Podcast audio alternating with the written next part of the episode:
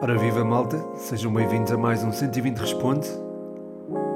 É o 120 Responde número 85 e estou a gravar-vos um dia mais cedo que o habitual, é verdade, é uma segunda-feira, talvez vá para o ar já segunda-feira também.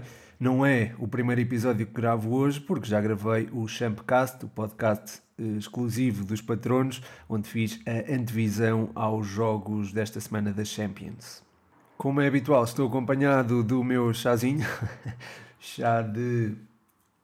Epá, não é chá de gengibre e limão, é um chá diferente. Um, eh, eu agora não consigo ver o nome, a designação, mas eh, é, é um bom chá, é um bom chá, gosto do sabor. Uh, não posso ter a marca, não é? Porque ainda não, ainda não, ainda não consegui obter patrocínio da parte, mas também não, não enviei proposta, também, também se deve dizer isso, uh, de, por parte dos, desta marca conhecida de, de chás e de bebidas que ajudam muita gente a estar hidratada ao longo do dia. Mas, mas pronto, não é, não é este o tema do, deste podcast, ou melhor, os temas do podcast são outros. Um, há muitos temas a abordar, nomeadamente, e começo já por aqui, uh, os assobios a Neymar e Messi por parte dos próprios adeptos. Uh, começo, portanto, pelas perguntas dos patronos. O André Rodrigues pergunta o que achas dos assobios a Neymar e Messi uh, por parte dos próprios adeptos. O João Maria Blanco do Spanenka pergunta se são justificados os assobios à equipa do PSG, mais especificamente a Neymar e Mbappé, e também neste sobre este tema. Uh, a página Adel Tarab de Fãs pergunta: Messi, Neymar e Mbappé irão sair do PSG? Eh, muito obrigado pelas perguntas, malta. Um grande abraço para o André Rodrigues, um grande abraço para o João Maria Blanco e um abraço normal para a página Adel Tarab de Fãs, porque ainda não é um, ehm, patrono.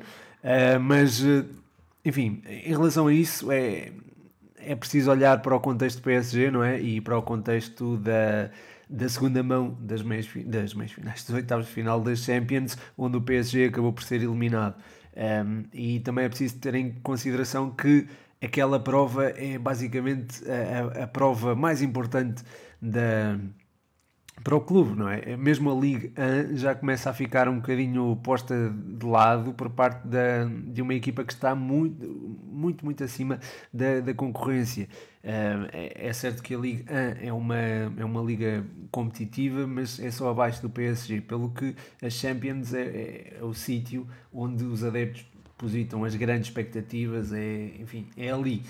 É ali que está tudo, é ali que se joga a época e lá está, jogou-se a época frente ao Real Madrid, mas uh, aquela meia hora final foi de facto fatal e lá está, e parecia tudo controlado, parecia tudo nas mãos do PSG a meia hora do final da eliminatória e pronto, eis que acontece um, um erro de Donnarumma, um, depois há, enfim, há, acontece o que costuma acontecer no Santiago Bernabéu, uma, uma espécie de universo paralelo em eliminatórias da Champions, em remontadas, e pronto, lá, lá aconteceu. O, o PSG volta a ser eliminado por uma equipa espanhola através de uma remontada. Não foi tão épico quanto a, aquela que, que sofreu às mãos do Barça, mas foi, enfim, foi uma foi uma, um jogo que marcou também, ou que fez aparecer o melhor Benzema, e acho que o Benzema merecia, merecia um destaque, merecia, uma, merecia um jogo destes, merecia aparecer no grande palco, uh, pelo enorme jogador que é e que, que sempre foi. Uh, mas bem, já, está, já estou aqui a divergir um bocadinho. Uh, relativamente a Neymar, Messi, Mbappé, os assobios que ouviram são justificados por aquilo que os três desempenharam ao longo da época até agora, uh, se calhar Mbappé era o que merecia menos ouvir esses assobios, uh, apesar de estar prestes a sair do clube, a verdade é que revelou profissionalismo. pode estar aqui e ali uns foros abaixo, mas a verdade é que revelou-se o grande jogador que é e também revelou também o seu caráter ao não, por exemplo, ao não se furtar uh, a jogar pela, pelo, pelo PSG e, a, pronto, e a representar o clube com toda a honra até ao final da, do contrato. Relativamente ao Messi, de facto, está abaixo das expectativas, isso não é segredo para ninguém. O Neymar já, já é subiado desde há algum tempo. é fruto da relação amor-ódio que existe entre Neymar e, e, os adeptos, ficou bem documentada naquela, na minissérie acerca do Neymar, por exemplo, um, e, lá está, os, os assobios a Neymar acabam por ser compreensíveis à luz dessa relação amor-ódio, mas uh, Mbappé se calhar não, não é tão justificada, a Messi acaba por compreender, por estar um bocadinho abaixo das expectativas, mas não deixa de ser um jogador estratosférico uh, e, e, que já deu algumas alegrias aos adeptos do PSG. Enfim, Neymar, Messi e Mbappé se calhar não mereciam ser enxovalhados daquela forma, Uh, mas acho que é a vida do jogador de futebol. Estão num clube onde é exigido o máximo, onde estão à vontade em termos financeiros, portanto, se calhar a cobrança existe e, e lá está. É, acaba por se entender à luz da frustração de expectativas, mas, uh, mas a verdade é que assobiar pode não ajudar em nada. E, embora lá está, a época está praticamente perdida para o PSG a esta altura, porque não ganhou a Champions e ia ser ou não chegou longe na Champions, ou não alimentou esse sonho ao longo da época, um, e pelo que se calhar é um bocadinho por aí que, que surge esta frustração. Um, e pronto, as provas domésticas são apenas um, um pequeno consolo para, para uma equipa como esta, por isso é que é tão ingrato jogar e até treinar no, no PSG, um, porque lá está, uma conquista de uma Premier League seria fantástica, uma conquista mesmo do Campeonato Espanhol também, da Série A a mesma coisa, e seriam tudo conquistas que acabariam por mitigar uma eliminação uh, na Champions. E lá está, uh, a frustração surge daí uh, pelo facto de a conquista do campeonato francês ser um é uma obrigação, nem sequer é, uma, é um objetivo, é uma obrigação por parte do PSG.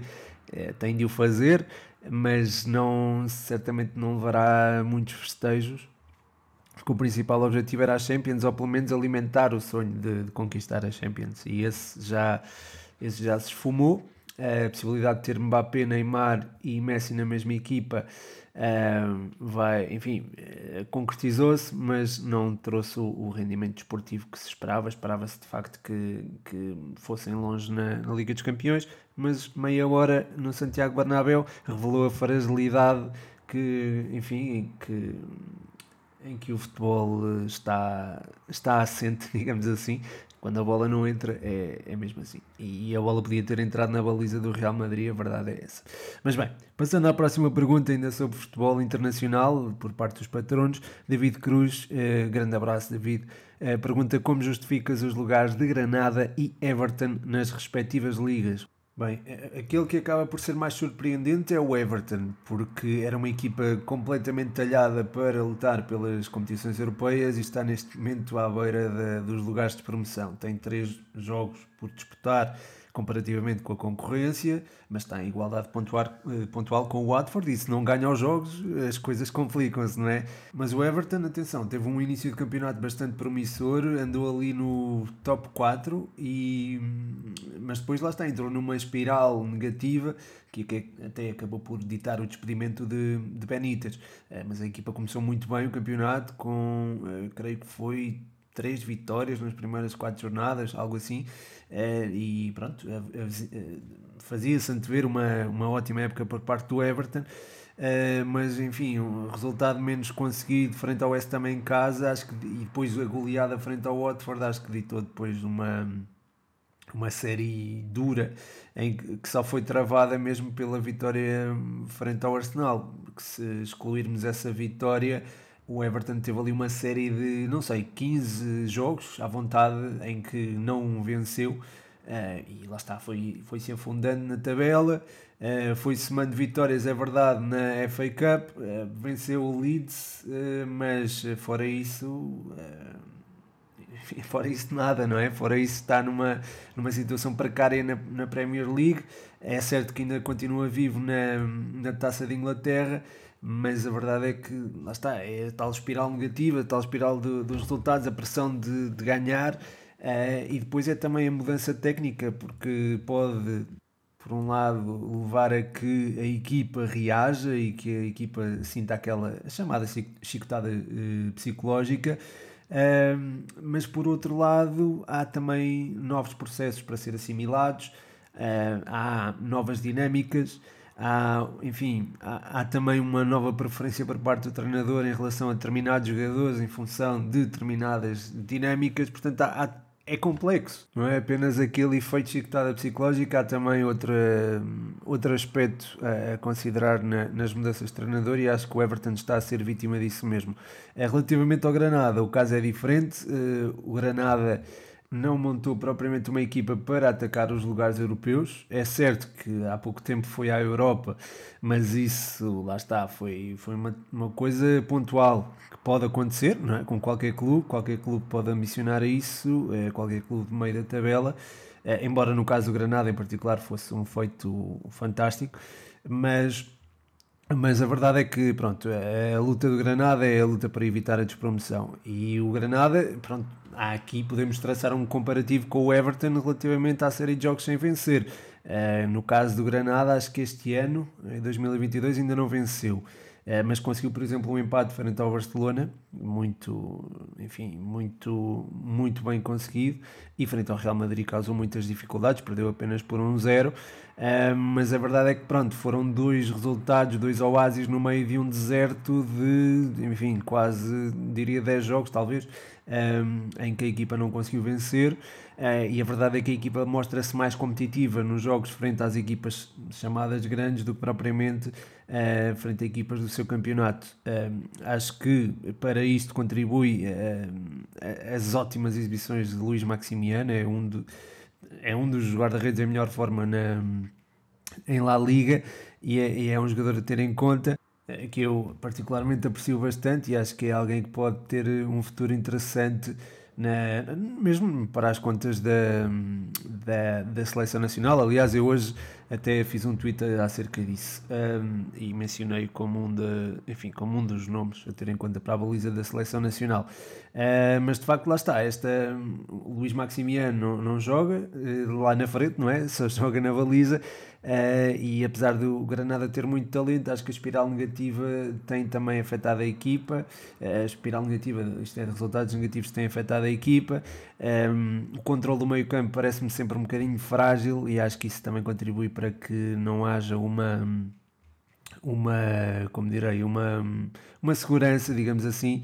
Uh, é certo tem, tem jogadores interessantes no, no seu meio campo, como por exemplo o Luís Mila, o Maxime Gonalon, um, o próprio Montoro, que não costuma jogar, e o Moncho são, são dois jogadores que eu, que eu também aprecio, uh, mas acho que de facto o controle do meio campo tem falhado um, e a ligação meio campo ataque também não é propriamente fluida. E acho que, por exemplo, o Luís Soares, o Molina, o, o Darwin Machis e o próprio António Puertas, que são quatro jogadores uh, muito fortes ofensivamente e que costumam até uh, jogar uh, em conjunto são jogadores que acho que devem, a meu ver, devem ter um, um, um suporte maior no, no, na zona central do terreno. E acho que com esse, com esse apoio um, ehm, o Granada poderia eventualmente demonstrar-se mais a nível ofensivo e, consequentemente, evitar uh, danos lá, lá atrás, uh, evitar ser uma das defesas mais batidas da, da Liga Espanhola, creio que é a terceira ou quarta defesa mais batida, portanto é isso, basicamente acho que é, é por aí que podemos analisar esta posição do Granada, embora estejam, lá está, em zona relativamente segura, pois estão, estão com um ponto de vantagem para, para a zona de, de despromoção, um, e, mas pronto, sabemos como quão competitivo é o Campeonato Espanhol e estando numa, numa fase complicada, isso pode estender-se e pode mesmo comprometer os objetivos da equipa. Portanto, é, é de facto está numa situação perigosa, apesar de uh, ainda estar acima da linha d'água.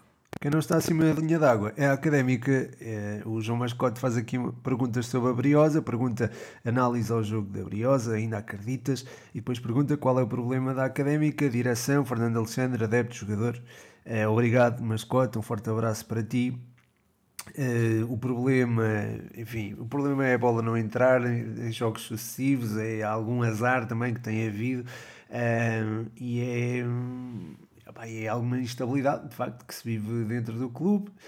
Um, mas, mas lá está, não, não consigo apontar o dedo a ninguém. Muito, enfim, se há, aliás, se há, se, há pessoa, se há pessoas ou conjuntos ou uma entidade que não tem culpa, são os adeptos. É, porque acho que não tem faltado apoio, mesmo na posição delicada em que a académica está, é, mesmo nos jogos fora, há um apoio constante à académica. Em casa, a mesma coisa. Portanto, se há, se há alguém a quem não se pode apontar o dedo é aos adeptos. Uh, agora, se, se, podia haver mais gente no estádio, se podia haver mais apoio, eu acho que sim, acho que podia, podíamos ter as bancadas mais preenchidas e acho que isso era, era importante para, mesmo para o futuro do clube, era importante montarmos ali uma, uma, uma dinâmica interessante. Uh, já, já foi criada, essas pontes já foram criadas, nomeadamente com a, com a associação académica, não é? com, com, os, com os estudantes. Uh, vamos ver, vamos ver o que é que. Sim, se, se isto permanece caso a equipa deste ou não, mas uh, acho que a simbiose, a simbiose ou o apoio dos adeptos acho que tem sido fundamental e acho que tem segurado a equipa, uh, ou segurado minimamente a equipa. Depois, enfim, de resto não consigo apontar o dedo a, a outras entidades, digamos assim. Um, mas, mas pronto, em relação ao jogo de, de última sexta-feira, foi um, um jogo muito emocionante, foi muito vivo, sete golos.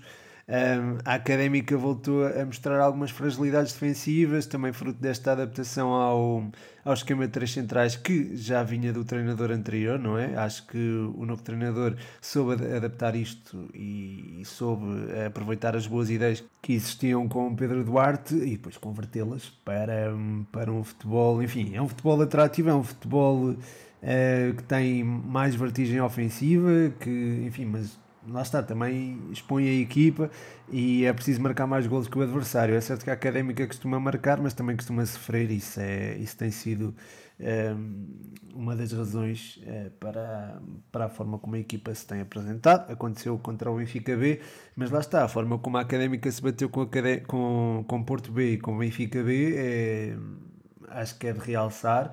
É, é de, dá esperança, mas lá está, nós sabemos que as boas exibições não trazem pontos, só os resultados. Então temos que ir em busca do resultado, talvez adotar uma, uh, uma postura mais pragmática quando estamos em vantagem. Acho que foi isso que falhou frente ao Benfica e frente ao Futebol Clube de Porto. Um, eu continuo a acreditar nisso. Em relação a essa pergunta, continuo a acreditar. Uh, foi como eu te disse: enquanto matematicamente for possível, vou acreditar. Agora. uh, que é cada vez mais difícil ser otimista nesta situação, isso é, é muito. Uh, e acho que, pronto, não, não convém estar deslumbrado, nem nada disso, mas, é, mas sim, mas acredito até ao fim. Isso é, é, é quase inegociável, digamos assim. O mascote pergunta ainda o que falta ao Braga para que se torne uma equipa regular esta época e pergunta também se Fábio Cardoso tem condições para ir à seleção. Uh, relativamente à regularidade do Braga, acho que falta ter menos minutos nas pernas. acho que são várias provas, o plantel é curto e acho que lá está, o Carlos Carvalhal tem tido algumas dificuldades de gestão da equipa.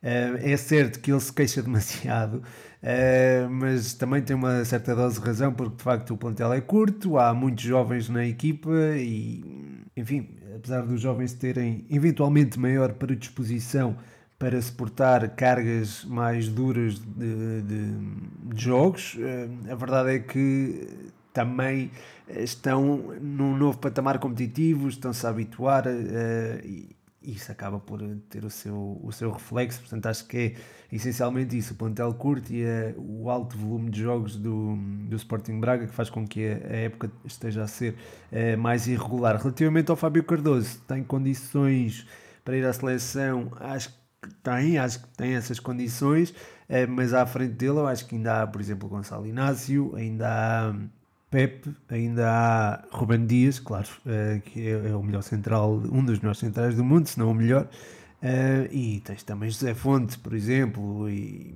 enfim, há, há, há jogadores à frente dele. O próprio Ruben Semedo, não sei até que ponto não, não ganhará o lugar ao Fábio Cardoso, porque o, o Sérgio Conceição parece depositar muita confiança nele, portanto lá está, o Fábio Cardoso não tem a vida fácil, poderá eventualmente ir à seleção, acho que tem qualidade para, para estar nesse patamar competitivo, agora não sei se isso irá acontecer já.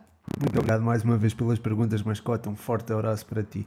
Uh, a seguir, o André Rodrigues pergunta uh, se uh, o United poderá melhorar a partir deste jogo. Diz também que Ronaldo fez um jogo de outro mundo, é verdade. E, e já agora mando mais aqui um, um, grande abraço para o André.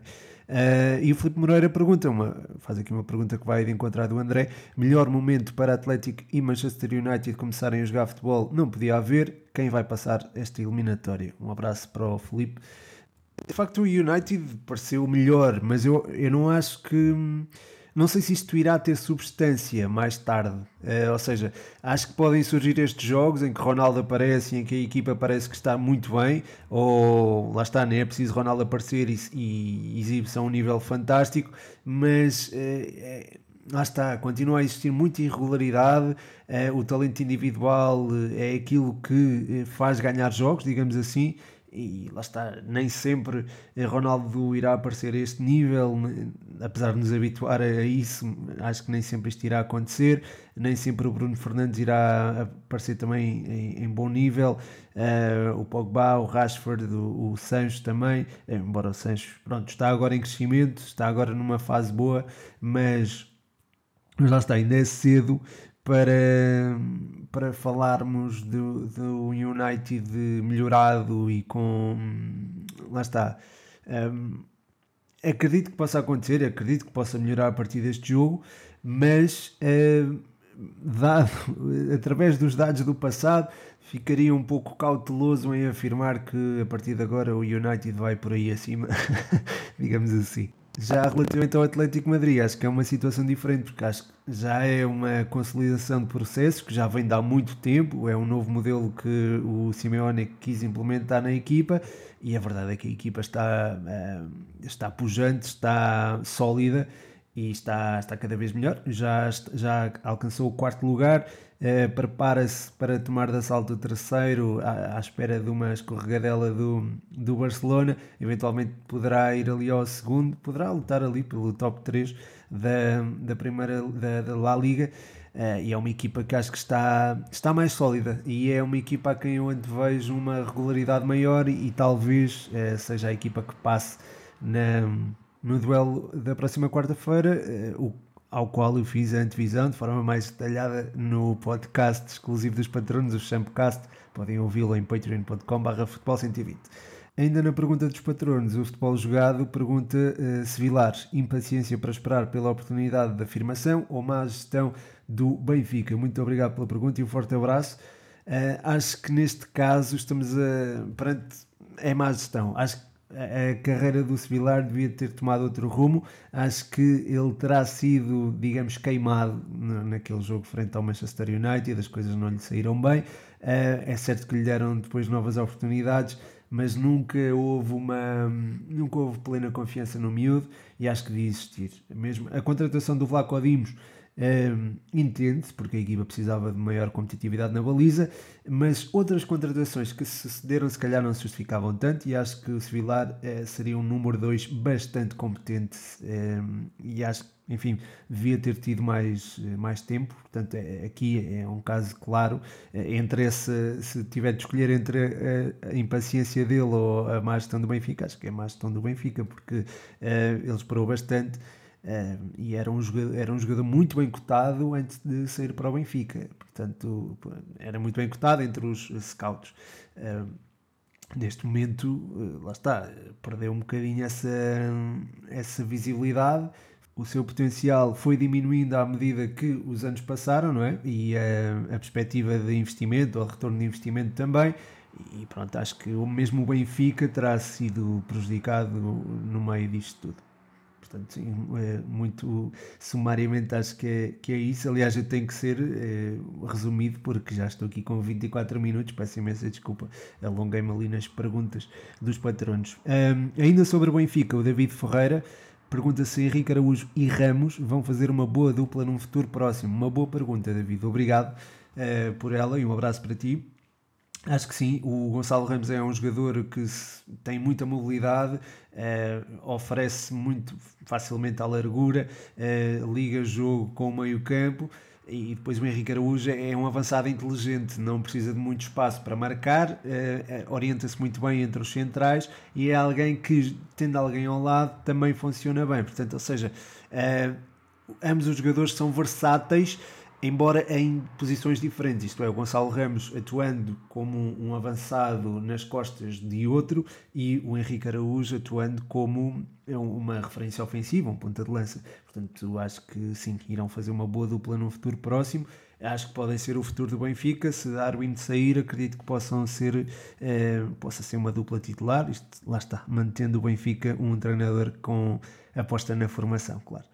Uh, do Benfica passa aqui para o Porto, o Inside Futebol Clube de Porto, a página, pergunta-me, uh, pede-me para dizer um jogador da Primeira Liga que podia encaixar no Porto para a próxima época. Muito obrigado e um abraço. Excluindo os três grandes, eu diria assim de repente Ricardo Horta, porque é dos jogadores mais subvalorizados da Primeira Liga, tenho dito aqui, e acho que é um jogador que encaixaria muito bem no Futebol Clube do Porto, uh, embora o veja mais no, no Benfica do que propriamente no Futebol Clube do Porto. Portanto, Uh, olhando para alguém que encaixe perfeitamente no Futebol Clube de Porto, diria um jogador que esteja familiarizado com a posição de lateral esquerdo, que acho que é aí que está a maior lacuna do Futebol Clube do Porto neste momento. Não há muitas lacunas, mas acho que essa é uma delas.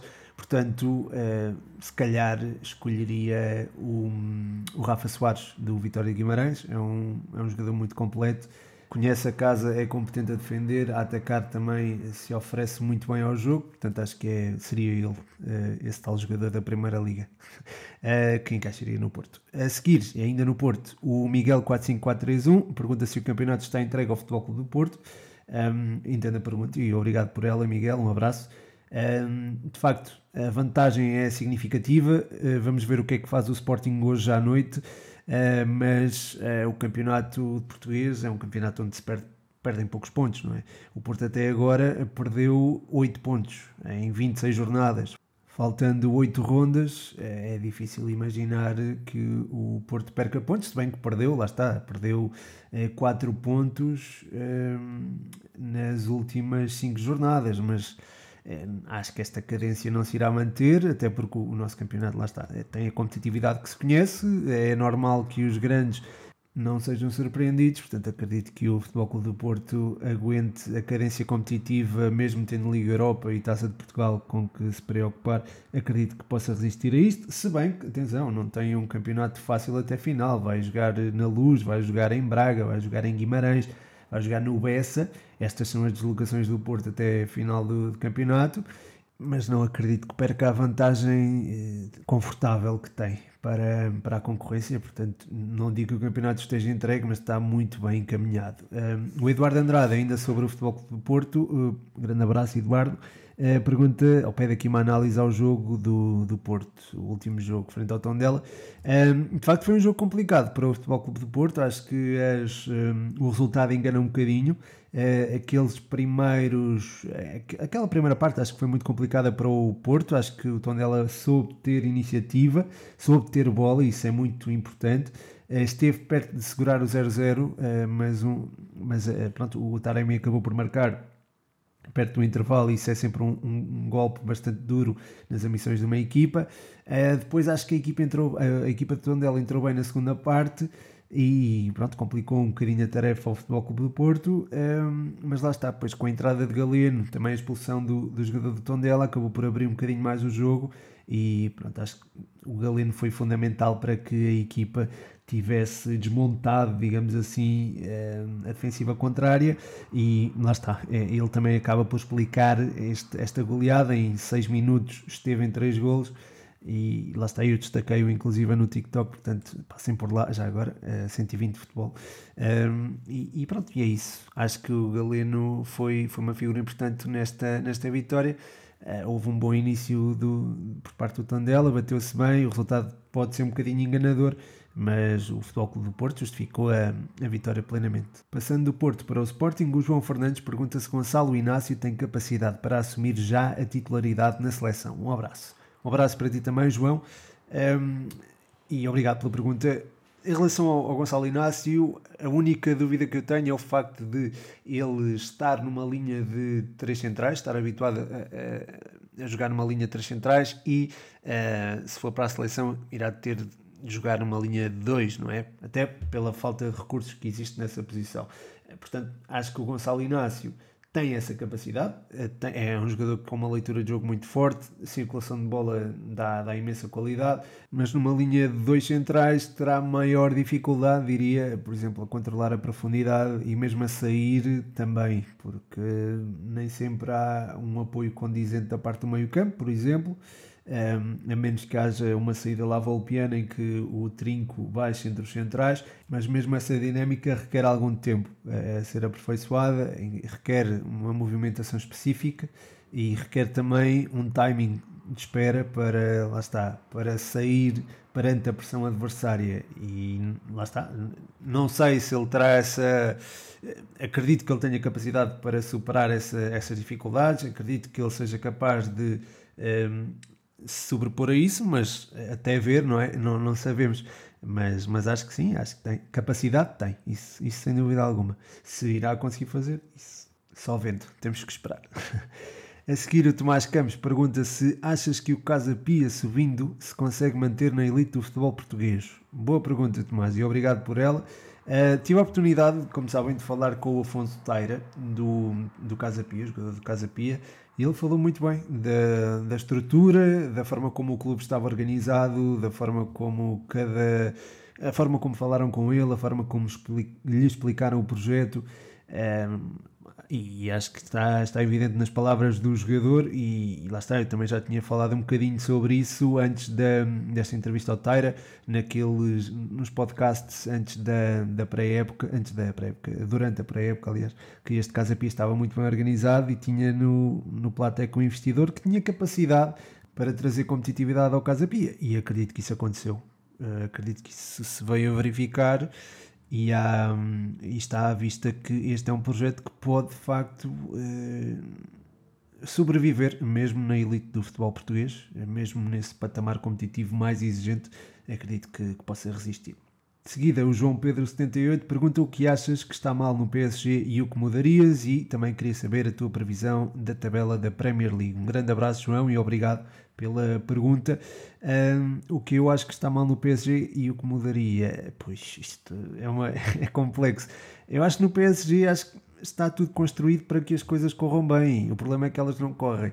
E havendo um excesso de egos, isso de facto também existe, acaba por ser mais difícil de gerir o balneário e acho que Pochettino tem tido essa dificuldade, apesar de ser um, um treinador com capacidade para com capacidade emocional para lidar com os seus jogadores de forma perfeitamente pacífica. Portanto, é, é, entendo é, a pergunta, porque de facto o projeto PSG estava moldado para ganhar não só é, a League, mas também a Champions, como falei há pouco, mas de facto há. Hum, lá está, é, é, um caso de frustração de expectativas. Entendo a pergunta, mas, mas isto podia acontecer, era uma coisa que podia acontecer na Champions, não é? Aconteceu Champions, literalmente no Santiago Bernabéu, que ficou também conhecido, lá está, pelas remontadas, pelas realidades paralelas que se criavam, não é? é quase, e, e pronto, acho que isso acaba por explicar a, a, tal sensação de que esta época foi, foi um fracasso. Mas se olharmos eh, e vemos Mbappé, Neymar e Messi na mesma equipa e vemos uma equipa a ser eliminada logo nos oitavos de final, ficamos com a sensação de que é, lá está, esta equipa não ganhar a Champions é um pouco estranho, ser eliminada nos oitavos de final ainda mais, portanto, é, é, lá está, é, mas acabou por ser eliminada por uma equipa que, à partida, podia não ser a favorita, mas era uma equipa que se iria bater de igual para igual, portanto, isto poderia acontecer. É, relativamente à Premier League, é, acredito que o City se possa sagrar campeão, já tem uma vantagem considerável, depois o top 4, acho que o Arsenal pode atacar esse top 4 finalmente, o Liverpool também, claro, é, tal como, lá está, depois resta a Chelsea e Manchester United um, disputar o, o, outro lugar, acho que vai, vai ser por aí. Uh, depois uh, os Spurs acho que poderão vir um bocadinho cá para cima. Um, também acho que entrarão ali na disputa do top 4, mas acho que são estas equipas as que vão compor o, o, os seis primeiros classificados e depois uh, o Wolverhampton, o West Ham uh, estarão um bocadinho abaixo. Uh, quanto à luta pela descida, acredito que o Norwich eventualmente possa descer, é uma das, é uma das piores equipas da Premier League, acho que não há como escondê-lo e depois é, é um bocadinho complicado escolher. Acho que o, o Leeds poderá entrar aqui numa cena de bons resultados porque há bons executantes, portanto acho que possa fugir esta luta. O Newcastle também, é, portanto acredito que seja entre ali Brentford, Watford, Burnley. Vamos estar ali é, nessa zona, nessa região para apurar os, é, as outras duas equipas despromovidas da, na Premier League. A seguir, o Leandro17 pergunta porquê que o Isaac quebrou tanto de rendimento desde o fim do Euro. Uma questão interessante também, obrigado Leandro, e um abraço para ti. Um, o Isaac era um jogador, enfim, que prometeu muito e continua a prometer muito. Acho que é dos maiores valores da, da atualidade, não só da, da atualidade sueca, mas também da atualidade. E é um jogador que de facto no Euro prometeu bastante. Um, e de facto tem estado um bocadinho abaixo das expectativas na Real Sociedade, mas a verdade é que esta Real Sociedade é uma, apesar de ser um, orientada por um treinador que é de facto um, enfim, um, alguém que trabalha muito bem a formação e que trabalha muito bem os jogadores jovens, a verdade é que se calhar o esquema de jogo não está tão não, diria o esquema de jogo ou a formação, diria mais as dinâmicas não estão formatadas para aproveitar todo o potencial eh, ofensivo que esta equipa tem. E acho que o Alexander Isaac acaba por sentir um bocadinho um, essa, essa questão. Um, de facto, tem, tem estado muito abaixo uh, daquilo que era esperar, tem tido oportunidades, tem tido minutos de jogo, mas de facto está, está muito abaixo. 4 golos em 23 jogos para um jogador como ele é de facto muito pouco. Um, é certo que ele trabalha imenso para a equipa, dá muita largura e permite que, por exemplo, o Oyarzabal uh, tenha, tenha espaço para finalizar. Aliás, ele é o melhor marcador da equipa e é também fruto da ação do Alexander Isaac, mas. Um, mas de facto é preocupante a forma como, como ele não se tem evidenciado.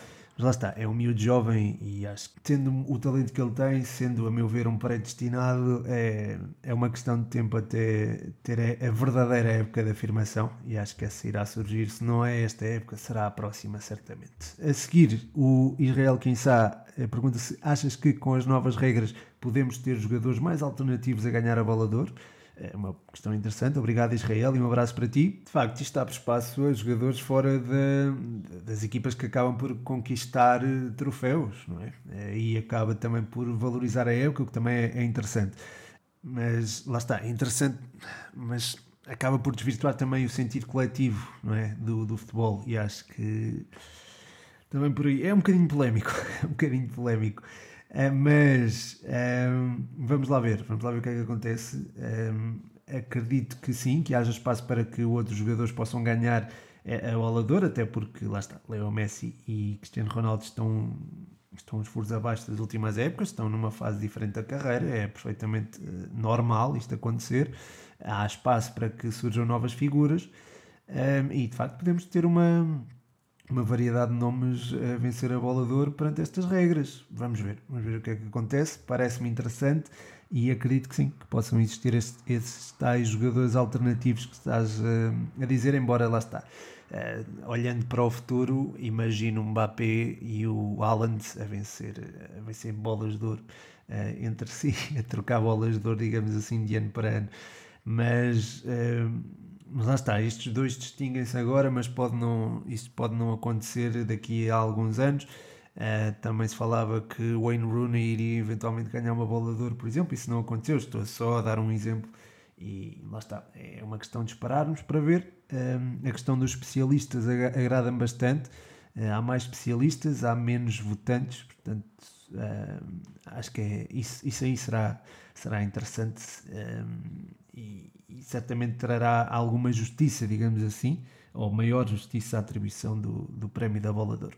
O Eduardo Andrade, agora uma questão mais fora da caixa, pergunta o, ao pé daqui o top 5 jogadores mágicos com a bola no pé. Obrigado, Eduardo. Um, assim, muito rapidamente, olha, estou-me a lembrar do Modric neste momento, estes jogadores no ativo. Modric, porque hum, tenho na memória aquele passo fantástico para o, para o Benzema. Diria também Bernardo Silva, porque estou a pensar num, num, jogador forte em condição e acho que ele é um deles. Uh, pá, David Silva, estou aqui a pensar em eventuais números 10, uh, o próprio Leo Messi ainda. O David Silva foi mais uma de prestar homenagem também.